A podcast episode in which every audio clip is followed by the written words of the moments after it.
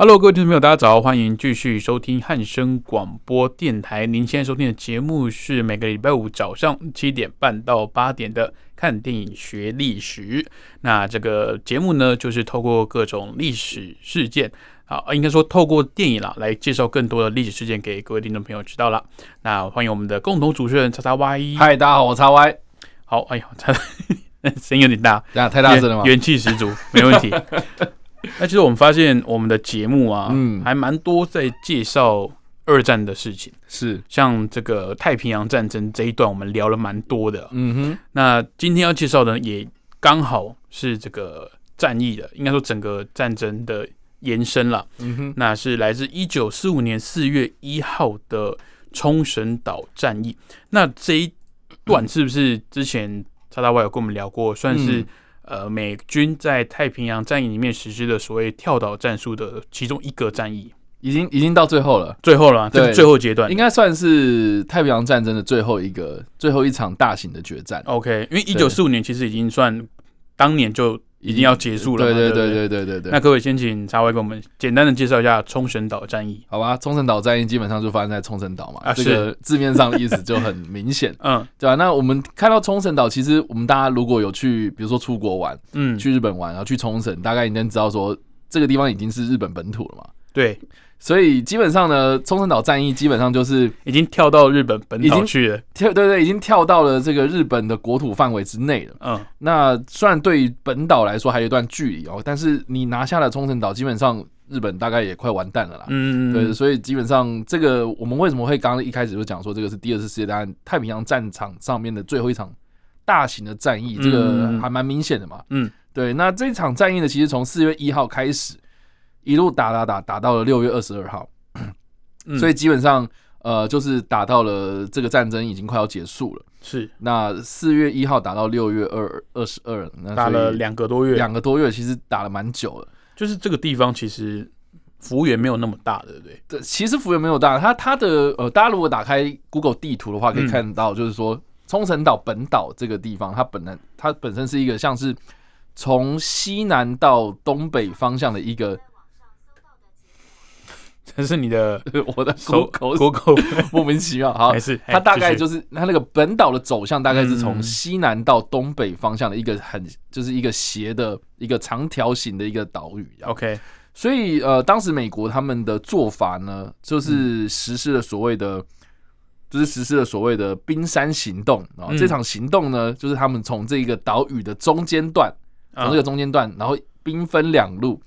分别就是由这个海军陆战队所组织的进攻行动，是攻下这个岛边，哎，这个岛的北方，嗯，就北边的部分，嗯嗯，然后南边的部分呢，交就交由美国的陆军啊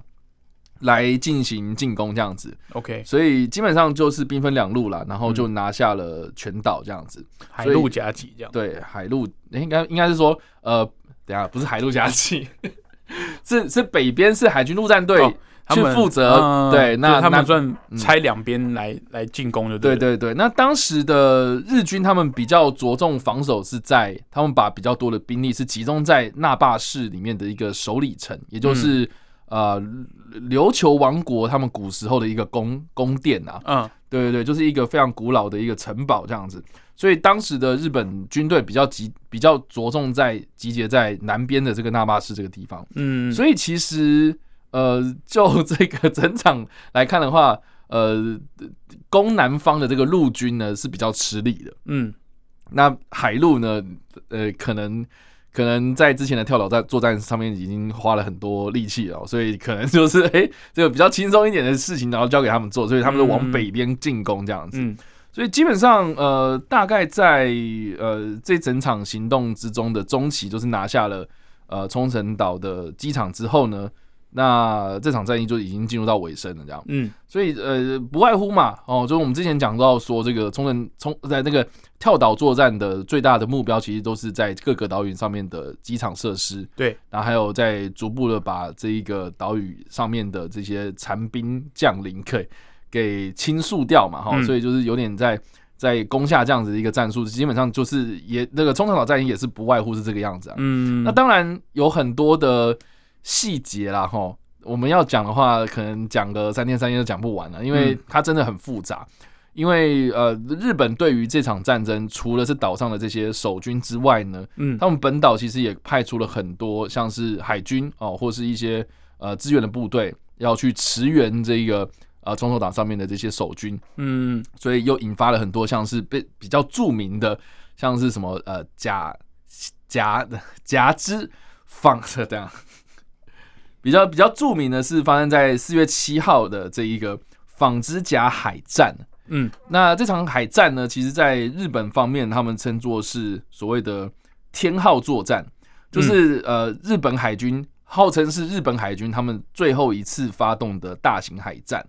那这场海战里面为什么会这么出名呢？很大原因就是因为呃，他们的最后的压箱宝就是大和号哦，大和号战舰，著名鼎鼎的大和号，著名鼎鼎的大和号，当时是全世界最大的战舰嘛，对，然后也出动了哦。他们都把他们的这个压箱宝都都搬出来了，搬出来了，然后说我们要去驰援这个冲绳岛上面的这些守军啊。嗯，结果没想到这个大和号大和号开出来啊，就不久之后呢就被美军给炸沉了。OK，对对，所以基本上有蛮多的故事是在这段期间都发生的。然后日本也看得出来，也看得出来说日本他们很想要守住这些东西，然后呃把很多最后他们的最后一个。怎么讲？就是用尽最后的力气，想要去守住这个这块岛。感觉日日军也知道说，如果这一块冲绳岛这个战役也好，或者是这个呃这个关键的地点，如果真的被美军给拿下来，他们也知道可能在二次世界大战，他们也凶多吉少。嗯，对啊，没错。嗯，而且我觉得蛮有趣，就是说呢，我们从这个名称上面啊，哦，就是大家如果有去看一些，比如说史料文献，嗯啊，美军他们那边的官方。可能会用比如说呃铁雨来形容这一场战争，这样铁雨对，或是什么 Typhoon of Steel，就是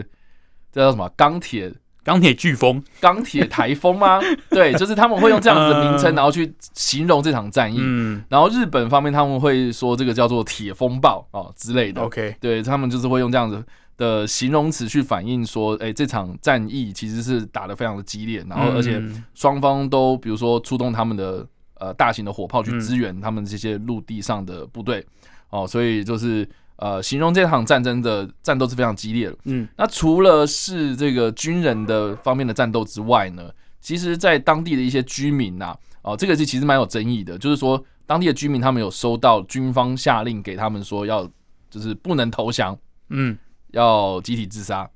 哦，所以其实蛮多的平民在当时除了是。受到战争的波及之外啦，他们也有一些是受伤之后，然后去世了，然后或是有些是被迫自杀的。嗯，所以这整场战争下来啊，有统计数据啊，是说这个日本方面是超过十万名的日军是战死或是被俘虏，十万名，十万名，对，啊，但是呃，大概有十五万的平民是死亡或是失踪。嗯，对，那中间有是不是他？真的是因为战争波及到，或者是他宁死不屈自杀的，也不可考了。对对，都不可考。反正就是，其实不管是军人呐，还是平民呐，哦，这个死伤都非常惨重，这样子。OK，对啊。嗯，那那好，对啊，对啊，我我怎么讲？还是我们直接接电影的，差不多。好，可以。好，那听起来这个。呃，冲绳岛战役啊，它其实虽然说已经打到这个二次世界大战，或者我们说太平洋战争，都已经是最后的阶段了。那呃，以当时呃激烈的程度，其实双方也感觉就是一边想要赶快把战争给收尾了。那日本这边呢，就是宁死不从嘛，就是我要算是我 最后的波纹嘛，对啊，就是我我要使出我最后的力气，就是。能不能守住就靠这一波，所以包含刚刚叉 Y 有提到他们的这个这个护国神剑啊，对 大和号都推出来，但是还是没办法这个力挽狂澜哦。那当然结局大家都知道，就是冲绳岛被美国拿下来，那之后呢，这个呃日本当然是节节败退，那最后哦也不得不投降了。嗯哼，那这个冲绳岛战役虽然说故事很多啦，但是今天这个叉叉 Y 要跟我们分享有没有哪部特定的作品？哦，我们今天要分享的电影是在二零一六年上映的《钢铁英雄》这样子。我现在 我必须说，这次这个中文片名真的片名，妈真的超级烂，我烂到爆，我就我就是我就知道你要批评的片名，因为呃，在这部电影的两年前哦，二零一三年有一部 DC 的漫改电影叫做《超人钢铁英雄》，对，当时我就有点想说，哎啊，这部是是怎样？嗯，是是是在拍什么这样子？那其实我后来看到预告片，哇，这个对啊，你要叫钢铁英雄。我我能理解，但是我不知道你为什么这样翻。那为什么？这我也很好奇，为什么？因为它的英文片名叫做那个 Hacksaw Ridge 嘛，就是钢锯岭啊。如果是直接翻的话，所以这个钢锯岭是呃冲绳岛的一个一个地点，算是一个地点这样子。对，是算是一个他们呃久攻不下的一个地形嘛，算是啦。因为因为呃，大家如果把那个冲绳岛的呃，地图再打开一次，哈，我们刚刚有提到，就是说他他们美军是兵分两路嘛。那我们今天的故事的主角，他是呃，在这个陆军方面，也就是向南攻的这个部队的其中一个，就是比较医护兵克难的那个陆军，对陆军，对对对，比较呃战况比较激烈的陆军这样子。那这个主角呢，呃，是一个呃真实人物然后叫做戴斯蒙戴戴蒙斯呀。他的名字叫做戴蒙斯·杜斯，哦，是一个真实人物。那他是在当时的陆军里面担任医务兵的角色。嗯，那蛮特别，就是说呢，他因为宗教信仰的关系，所以他拒绝拿枪。嗯，他拒绝拿枪，这个就超级 超级突兀的嘛，哈，就是你你去新兵训练，然后人家叫你拿枪，然后要你学射击，那他拒绝，他不要。而且这个当时的美军应该都是呃募兵制吧？呃，你看应该是征招啦，就是我年纪有到哪个年龄的，我可能就要去报道这样子。对，看各个地方的不一样。嗯，对对，其实其实呃，有人就说什么还是募兵还是征兵什么的，呃，就是每个美美国的各个州其实法令都不同。嗯，所以在战时的时候，他们是有一些州是有权利去征收征召一些男丁这样子。OK，对对对，那当时他应该是受到这个。国家的感召了哈，所以他就去从军这样子。然后，但是他因为信仰的关系，然后就我们刚刚讲，他就拒绝拿枪。他有个人的坚持，对他有个人坚持。然后，而且这件事情还在这个呃这军方里面，然后宣就是掀起了一一番争论这样。嗯。但是不管怎么样，anyway，他后来是因为他的信仰关系，所以他就是加入了医务队这样。嗯。所以他是担担任医务兵的角色，就是有点像是后勤工作这样。嗯。对，那但是还是会实际上。上这个前线，然后去救这个可能现场受伤的一些一些士兵，这样子。好，那我们回到故事的地点哦。那我们刚刚讲到嘛，可是说这个地图打开来，这钢锯岭在哪里？它其实是在现在的呃日日哎，它其实在现在的冲绳岛的这个莆田这莆田这个地方。嗯，莆田呐，哦，这个这个地方其实是靠近现在的。美国其实它 这个地方呢，就是我们刚刚也有提到嘛，哈，就是说，呃，它是靠近当时的冲绳的机场，嗯，对，那所以呢，他们只要拿下钢锯岭的话，他们其实就可以用一个比较制高点的方式来观察整个普天地区，或是针对他们接下来要去拿下这个机场，嗯，的一个呃很很重要的据点，嗯，那这个机场是什么呢？它机场其实就是现在的美军驻冲绳岛的那个加手纳空军基地哦，就是同一个地方，对，就是现在那个加手纳空军基地。对，那所以当时他们就是想要把这个机场拿下来，所以要攻下这个钢锯岭。那这钢锯岭也蛮特别的，就是说呢，在这个美军的口中叫做钢锯岭啊，但是在日本方面呢，他们只是一个叫做呃这个普天这个地方的一个北边的小山丘，所以他们叫做这个叫做前田峭壁这样。哦，那听到这个名字就知道说它其实就是一个垂直面的峭壁，嗯，所以当时的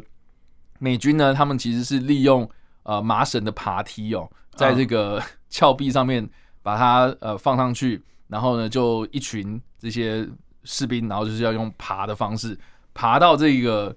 呃这个山丘上面，就要翻过去嘛，对，就是要用爬的方式，然后爬到那个山丘上，然后再进行这个。在跟这些日本军队进行交战作战这样子，对。那当时的这个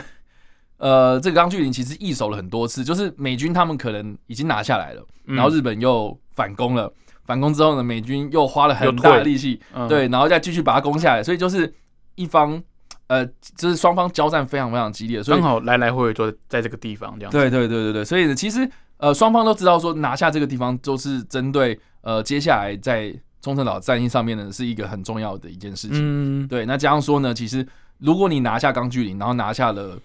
呃普天，然后再拿下了这一个机场，那其实，在更往南，就是我刚刚说的日本，他们就是。呃，把很大的军力给集结在那霸的首里城上面，嗯，对，所以其实你在往南攻的话，其实呃，你这个钢锯岭拿下来，你可以有很好的一个观测的地点，嗯，对。那 OK，好，那我们回到电影啊，那其实这部电影它就是以我们刚刚所提到的这一个主角嘛，嗯，啊，戴戴斯蒙，戴斯蒙。戴斯蒙·杜斯的故事为主啊，那我觉得故事也蛮有趣的，就是说他其实一开始并不是直接描写说这个钢锯岭战役的发生过程，他反而是电影的中间的时候，整部电影大概一分为二啊，一百三十九分钟，超级长啊，就是一分为二，就是后面半小后面一小时才开始在战事的描写这个战争的场面，但但是他前面花了很大一个篇幅在描写说这个。戴斯蒙他到底是怎么样 在这个军队里面受训？然后他因为他的信仰的关系哦，所以跟军队里面的一些高层发生了一些冲突。所以呃，电影的故事其实是一开始在描述说这个士兵的养成的过程，嗯，然后接下来就是描写这个比较残酷的战争场面。其实他的这种叙事手法让我想到之前也是非常经典的一部呃讲越战的电影《金甲军团》哦。金甲部队，对金甲部队，Metal Jacket，就是呃，他也是从，当然呃，金甲部队他是从训练开始讲，对，但是这部钢铁英雄我觉得蛮特别的，是他从他小时候开始讲，嗯哼，他从他的整个人设，然后他包含他的信仰啊是怎么呃被养成的，当然他他来自于这个呃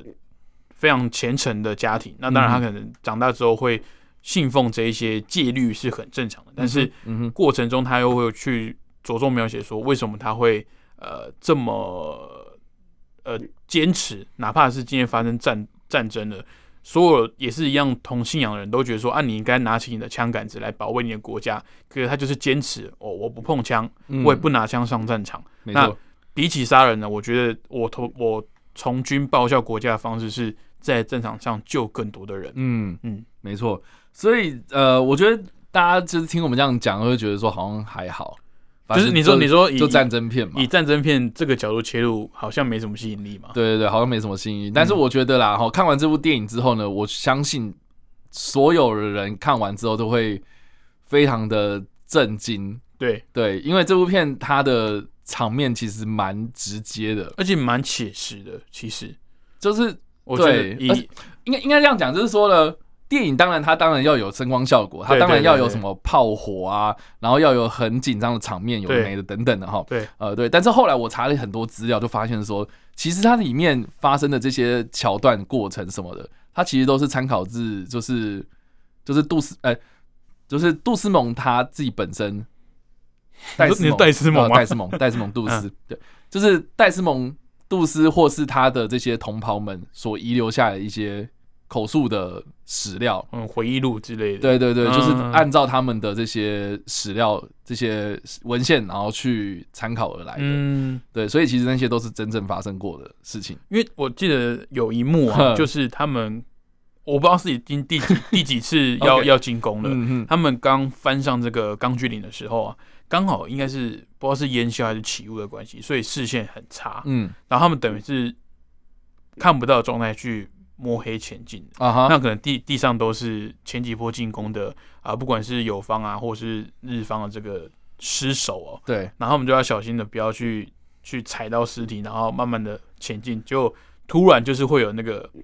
那个枪林弹雨直接从四面八方朝他们射过来。那当时我在电影院看，他那个。场景我觉得很有代入感，嗯，那加上那个电影院的音响系统又很棒。哦，对，所以他那感觉很像是，因为他又很安静，他那一段是没什么配乐，我记得，嗯，然后他就走这样走，直接走进去之后，然后就突然一阵枪林弹雨过来，然后感觉也是同步自己也被吓到的那种感觉，所以我觉得他那个画面的那个营造非常的临场感很，对对对对。对，我自己个人就是印象最深刻，应该是他们晚上睡觉的那一段。你说他们在伞兵坑里面睡觉，夜袭的时候吗？对对对，他是梦到你说他梦到他哦天哪！日本，你你为什么要你 你为什么要直接直接爆雷？OK，对啊，但但 anyway，我我我觉得这个也是还好，因为那个真的是突如其来冷不防啊，对对对，这样子我觉得很恐怖。对对，就是对，就是他有把你带入说，就是从早到晚，嗯，然后我已经精疲力尽，然后可能身上的这个伤也还才刚处理完了，结果。敌人一直来，一直来，一直来，这样子有点可怕。对，那我觉得它比较特别是，嗯，虽然我们都知道战争一定是会有呃呃伤损的，就是会有比较严重的这些伤害嘛，因为毕竟在这个二战的这个背景下，当时大部分的武器系统还是以。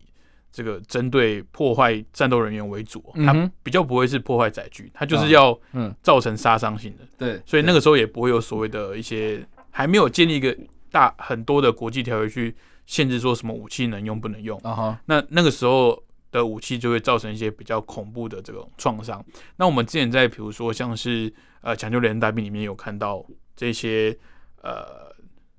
电影造成的伤损。很可怕，但是因为它是军医的角度，嗯，所以就变成说，我们从头到尾是跟着你要去处理各种你的同袍的伤势。嗯哼，那可能有些人是呃四肢断掉啊，有些人可能是肚子被打到，然后一直血流不止，或者是哪边被划伤。我觉得里面的的场景啊，它不会太过血腥，让你看不下去。可是它很真实，就是我现在。可能因为在战场上，我肾上腺肾上腺素激发，嗯，所以我可能被枪打到，我的感觉比较没那么痛。可是我会跟你讲说，这个当下的状状况就是我哪边受伤了，我流血，然后我也很焦虑，我也很生气，我也很害怕，然后跟你大吼大叫说我哪边受伤，然后敌人也还在打，但是你是军医，你要怎么去在那个状况下去处理好你的同袍的伤势？嗯，我觉得那个那个感觉是很震撼的，就是你会。从不一样的角度去去解解读这个战争哦。那这部电影的导演其实大家应该也都还蛮熟悉的，嗯，就是梅尔吉伯逊。梅尔吉伯逊，梅伯。那当时这 这部电影上映前啊，其实他也因为个人的一些呃纠纷呐，然后还有他的当时的演艺世界，呃，他当时的演艺事业其实有点转型，就是他比较不去幕前的。他其实转做呃幕后，不管是编导演，对对对，他就不在不在幕前。那当然，他因为自己的一些呃私底下私生活的一些言行举止啊，也让他当时被这个好莱坞算是被贴上了比较不友善的标签啦。对，那当然后来呢，这个这个这部电影的成功啊，也被视为是梅尔吉伯逊他的东山归来之作了。对啊，我觉得这部片蛮特别的，是说。呃，这我觉得梅尔吉波说他他可能做了很多功课，就不管是在就包括您刚刚讲到那个，对对对，就是他的这个战场上的一些史料，对。然后我觉得蛮特别，就是说呢，呃，有些东西真的是太扯了，所以他有做一些改编。太扯是指说，呃，事实的状况太扯，对，就是戴斯蒙他太扯了，这样。OK，像包括其中有一个，我我觉得蛮有趣，这是我查到的，这个这真的还蛮好笑，就是说，呃，根据戴斯蒙他自己本身的。描述说，他只记得他在整场在钢锯岭的战争之中，呃，这场战役之中，他只救了大概五十个人。他自己记得的，他自己自记得他自己救了五十人。对，但是当时的美军他们把这个数字给碰轰灌水到他救了一百个人。对，听起来比较呃比较传奇，这样比较微啦。对对，刚好一百嘛，对。然后结果呢，呃，因为那个。就戴斯蒙他自己讲说五十个嘛，哎，那那到底是多少？不知道了。嗯，所以美军后来就是哦，好，那我们取中间值，那你救了七十五个，OK，那也是蛮多的啊。我其实我觉得救救了五十几个也是很不得了的事情。对啊，而且你要想象他，大家可能要回忆一下我们刚刚前面讲的戴斯蒙的信仰，他不带枪哦，他不带枪，他是军医，他只救人，他不带枪，所以是他是在没有办法自我防卫的前状况下去救这些同袍。然后他所谓的救人，什么什么叫救五十个人？我们现在讲他救人的过程好了。我们在钢锯岭上面，比如说你有个弟兄，一个同袍，他脚受伤了，他把他简单包扎完之后，他是可能用拖的，或者是用背着，在敌人的埋伏跟这个视野下面呢，把他从钢锯岭上面，看是用垂钓的方式，还是用背他的方式，一个一个的把他们送下来。对啊，所以那个不是说哦，我我在战场上我救活了一个哦，算一个，然后最后旁边另外一个处理伤势哦，算第二个，不是，他是直接把他的弟兄呢，这个后送到安全的地方，没错，然后。达成了一个非常恐怖的一个，哎，应该说达成了一个非常不可思议的成就。对对对，你要在这么高压的环境跟这个非常崎岖的地势下面呢，然后去做到专业的判断跟急救，然后还把这些人都救出来，真的是很不可思议。我觉得这个虽然说我我我个人是。不不是信仰呃基督教天主教上帝的，但是我觉得这个就是奇迹啊，这个就是一种神迹的感觉啊。我我我跟你讲，还有一个更神的，嗯，就是他最后面其实电影里面有描述到他最后面是怎么样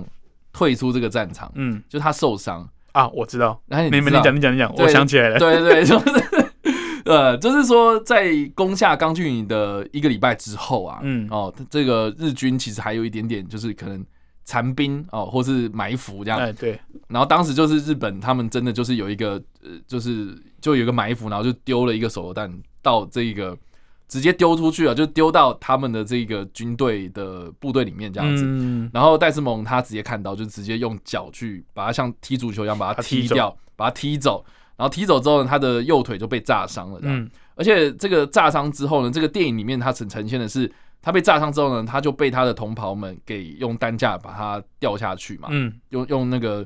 呃像是坐缆车一样，就是从那个峭壁上面把他载下去这样子。对，可是实际上那个真实的历史里面呢，他是